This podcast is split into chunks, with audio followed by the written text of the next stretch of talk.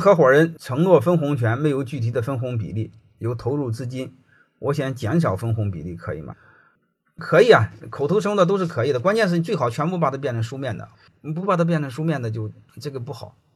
一六二零年五月八号，大概进到了波士顿吧，叫布利茅斯是吧？